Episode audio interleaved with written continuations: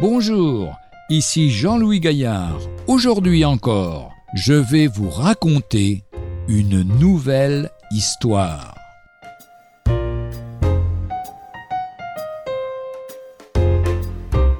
À qui s'adresser? Un noble Irlandais, religieux, employait à son service un cultivateur chrétien. Celui-ci avait emprunté à ce maître une importante somme d'argent qu'il était incapable de lui rendre. Le paysan s'adressa tour à tour à un employé subalterne, puis à un responsable plus important pour obtenir un dégrèvement, mais en vain.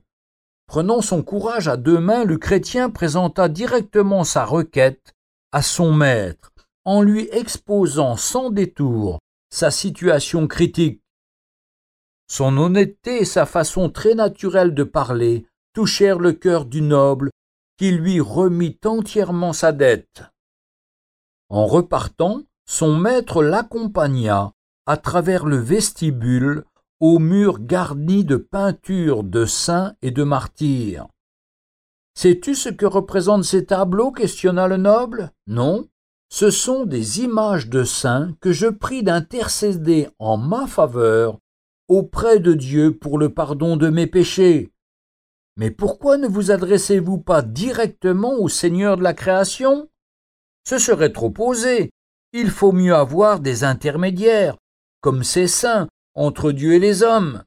Eh bien moi, je ne le pense pas. Monseigneur, et je peux vous le prouver.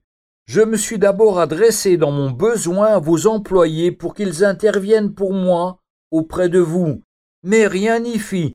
Ensuite, j'ai présenté ma demande à un de vos employés supérieurs, mais aussi en vain.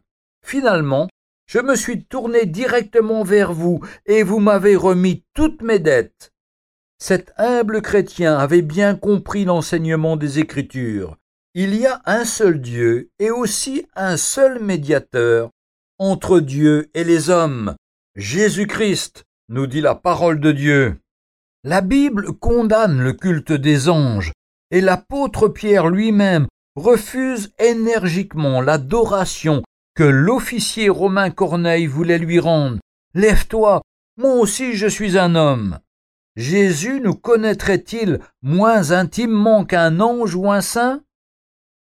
Écoutons ce que nous dit la parole de Dieu dans l'Épître aux Hébreux, chapitre 15, versets 15 et 16 car nous n'avons pas un souverain sacrificateur qui ne puisse compatir à nos faiblesses. Au contraire, il a été tenté comme nous en toutes choses, sans commettre le péché.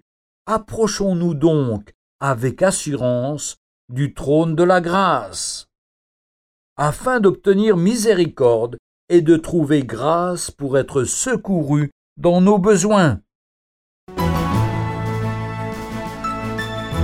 Retrouvez un jour une histoire sur www.365histoire.com.